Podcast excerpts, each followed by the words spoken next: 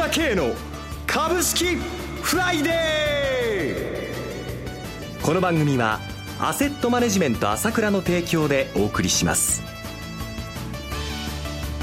皆さんおはようございます。岡本留美子です。朝倉慶の株式フライデー。今朝も株式投資で重要となる注目ポイントを取り上げてまいります。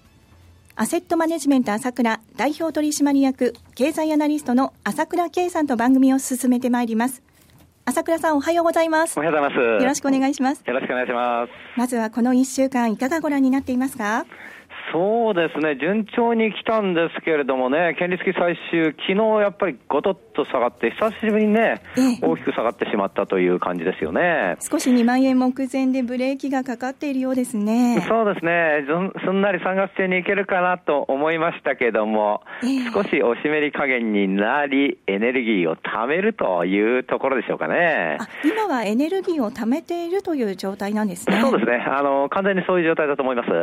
まああのちょっとイエメンの情勢が何とも言えないんですけれども、中東ですね。ただ、まあ基本的にはこの、いわゆる、その新営業年度になりますと、明らかに今回は株に対しての比率を高めていくという傾向は日本全国の機関投資家であると思いますよね。はい。えー、そういう意味では、今日減量値なんですけども、まあ今日ちょっと荒れてるんですけれども、まあいずれにしても4月中に乗せる可能性が強いと、相変わらず見てますよね。減量値分111円程度ですが、すぐに埋めてくるということこれはちょっとアメリカの方が冴えないということと、はい、それからまあちょっとイエメンがね、えーまあ、10カ国が軍事、あのー、軍事介入ということで、まあ、サウジアラビア、それから反政府側がイランがいるので、ちょっとこの関係がね、あの、分かりづらいというか、ちょっと不透明なところですね。やや地政学リスクが懸念されそうですね。ちょっとこれは予想外に、えー、ちょっと中東の方が若干不安要因なんですけれども、私は大きなことにはならないと思って見ていますけどね。はい、まあ、上昇基調は変わらないけれども、まあ、少し、えー、ちょっとエネルギーを貯める段階というところですね。はい。ではお知らせを挟みまして詳しく伺います。株式投資に答えがある。株高だからといって必ず設けられる保証はない。だからこそプロの情報が欲しい。そんな時に朝倉慶。経済予測のプロ朝倉慶の情報はアセットマネジメント朝倉のウェブサイトで日々無料でリアルタイム配信中。迷ったら朝倉慶。キーワード朝倉慶で検索を。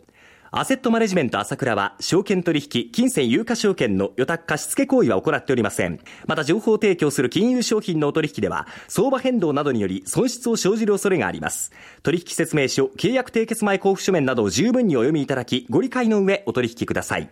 金融商品仲介業者登録、関東財務局長、金中第605号。では、まず日本の株式市場について詳しく伺っていきます。そうですね、まあ、基本的には堅調の中、あ今言ったように少し、えー、アメリカの方の影響を受けてるかというなというところなんですけれども、はい、やっぱりここに来て出てきた変化っていうのはやっぱりちゃんと捉えておく必要があると思うんですね。はい、特に何が変化してきたかというと、まあ、ちょうど、まあ、今月の17日、18日、アメリカの方で FOMC ありまして、その後ちょっと米国株がもたついているという感じになってますよね。えー、えー、やっぱり明らかにこのアメリカに関してはドル高の影響が出てきていて、それが少し企業業績に効いてきたなというところで、その辺に対する懸念、ないしは金利引き上げが予想よりも先になるかもしれないなという感じになってきてるわけですよね。はい。えー、この間、特にフィッシャーさんですか、副議長の、まあ、イスラエルの前のね、中央銀行で、FRB では今一番力のある方だと思うんですけれども、年末までには金利を引き上げられる状態になると思うが、はい、その後、また引き下げたり引き上げたりするか、ちょっとわからない状態になる可能性もあるというようなことも言ってるわけですよね。非常にこの、なんていうんですかね、不透明感っていうのを言ってるわけです。明らかにドル高の影響というものを、まあ、発言してますよね。はい、この辺で、アメリカの株が、まあ、今まで順調で、まあ、上昇しは変わらないと思いますけれども、まあ、基本的に少しこう、まあ、停滞気味になっているということの中で、えー、その辺でちょっと世界のかあの株の足を多少引っ張っているという部分はあります。あるんだけれども、私前からお話してきたんですけれども、いずれ、えー、日経平均の方がニューヨークダウを抜きますよと、指数でですね、今完全に抜いてますけれどもね。で、抜いたら、もうほとんど日経の方がどんどんどんどん高くなって、差は開いていく一方ですよと、ここでも私お話ししたと思うんですけれども、はい、その傾向は現実にそのまま続いているわけですよね。ね日経平均の方が高いですよ、ということは。で、今、世界の株式市場を見ると、どちらかというと、まあ、欧州が一番上がってて、日本が真ん中でアメリカが低迷という感じじゃないですか。えええまあ、年初からの上げ率を見ると、まあ、あドイツのダックス、20%以上上げてますよね。はい。えー、日本がまあ10%ちょっとじゃないですか。はい。えー、で、2億台に関してはもうマイナスになっちゃったんですよね、ここではマイナスで。はあ、えー、だからやっぱりコントラストが非常に出ていまして、一番高いのが、まあ、あ欧州、はい、で真ん中が日本で、アメリカがちょっと、まあ、今、まさにドル高の影響ということがあるかもしれませんけど、低迷ということなんですけれども、これはそういうふうに見るとそうなんですが、見方を変えてみるとですね、ええ、また違ってですね、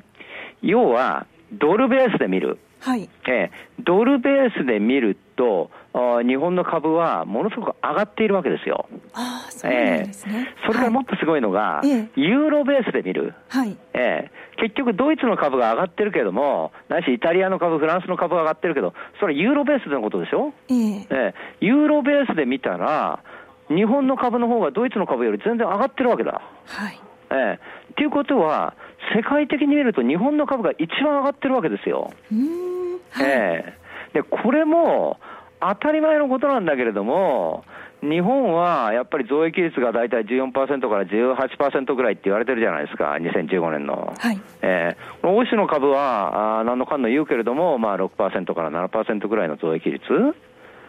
で、アメリカが1%台って言われるので、日本の株が一番買われるというのは当たり前の状況なんですよね。はい、えー、まあ、その状況が今後も、まあ、加速していくと。だからこのニューヨークダウより高いと、この状態が続きながらどんどんどんどん加速していくと、基本的な流れは変わりようがないと思いますよ。はい、えー、では一旦お知らせです。今、朝倉慶が熱い。その鋭い分析力で注目を集める経済予測のプロ、朝倉慶が代表を務めるアセットマネジメント朝倉では、日々の株式情報を無料でリアルタイム配信中。アベノミクスで上昇した株式相場。投資家はここからどう対処すべきか。迷ったら朝倉慶。キーワード朝倉慶で検索を。アセットマネジメント朝倉は、証券取引、金銭有価証券の予託貸付行為は行っておりません。また情報提供する金融商品のお取引では、相場変動などにより損失を生じる恐れがあります。取引説明書、契約締結前交付書面など十分にお読みいただき、ご理解の上お取引ください。金融商品仲介業者登録関東財務局長金中第605号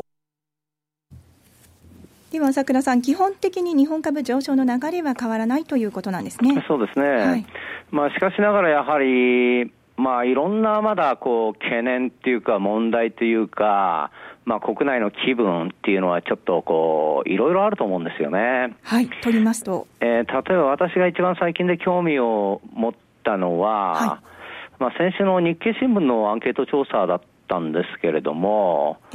あのまあ、あの日曜日かな？あの、企業の経営者に対してですよね、はい、あのまあ、アンケート、景気良くなると思いますか？というアンケートですよね。まあ、75%が良くなると思いますよということを答えているわけですよね。はい、えこれはおそらく証券会っていうか、そういった見方と同じだと思うんですよ。ここに来て、まあ、日本企業そういうふうに史上最高の利益じゃないですか。はい、えー、しかも原油安が来ているわけじゃないですか。となれば、あこれ業績ちょうど良くなるから、今後消費税のね、ここでもう1年経ったわけですから、これから春闘もあって給料も上がればということで、これから良くなるだろうなっていうのは、まあ、普通の見方っていうのが、まあ、証券会の見方なんですよね。はい。えー、それもまあ、その、社長のアンケートはそうだったということはそうなんだけれども、一方で次の日に出てきた、まあ、普通の世論調査ですよね。はい。え、これに対しては、8割近い人が、景気はなかなか良くならないって見てるんですよ。特に安倍、安倍内閣不支持な人は。はい。ええー。っていうことは、まだ、やっぱりこの去年1年間のこともあり、給料は多少上がったかもしれないけれども、物価の上昇率の方が高くて、実質賃金は上がってなかったよという層が、まだ信用してないという部分があると思いますよね、多分に。えー、えー、まあ格差がどうやって開いていくっていうものもあるんだけれども、まだその恩恵が来てないという部分もあると思うんですよね。はい、この辺のギャップが、この4月からは徐々に徐々にというか、前も言いましたけど、数字の面でも変わってきますし、実際に今日、今、この直近でですね、えー、この物価上昇率発表になりましたけど、2%ということで、消費税分を除くともうゼロになったわけですよね。はい。えー、物価が全然上がってないという状況になったわけで、ここで、えー、給料が上がってくるということになれば、購買力は増えてくるということで、この辺の状況は現実にこの受け止め方として変わってくるというのがこれからになってくると思いますよね。はい。えー、しかも、この間ね、あの、ファナックがね、あの、今度は株主に対していろいろやりますよということを発表して急騰した経緯がありましたけれども、はい。やっぱりね、えー、この6月にコーポレート、コーポレートガバナンス行動っていうのが、あまあ、やる、やることになるんですけれども、やっぱり企業側の姿勢っていうのはだいぶ変わってきますので、現実にそれが今いろいろ出てきてますけれども、とにかく自社株買いと配当だけで13兆円以上やるって言うんだから、13兆って言ったら、消費税5%分以上でしょ？はい。えー、これが起こるわけですから、この辺もですね、ほとんどこの株に対しては、いわゆる追い風が吹いているということはずっとあるわけだ。はい、えー、ただ問題は、やっぱりこの個人投資家が信用の評価損率なんかもまだ8%ぐらいで、ちょっと相場が白行しちゃって、なかなか現実に日経平均が上がっているほど儲かってないという部分があるわけですよね。わ、かりました。この辺のところは、どっかで訂正されるっていうか、どっかで訂正されるという動きだとは思いますけど、もうちょっと待たなきゃだめかなというところでもありますよね。さて、お時間が迫ってきました。4月より朝倉慶の株式フライデーは一部リニューアルしてお届けすることになりました。そして私は今日で最後となります。朝倉さん、リスナーの皆さん、今までありがとうございました。お話はアセットマネジメント朝倉代表取締役経済アナリストの朝倉慶さんでした。私、朝倉慶が代表を務めます、アセットマネジメント朝倉は、SBI 証券、楽天証券への口座開設業務を行っています。私どもホームページから両証券会社の口座を作っていただくと、週2回、無料で、銘柄情報を提供するサービスがあります。ぜひご利用ください。それでは今日は週末金曜日、頑張っていきましょうこの番組は、アセットマネジメント朝倉の提供でお送りしました。最終的な投資判断は、皆様ご自身でなさってください。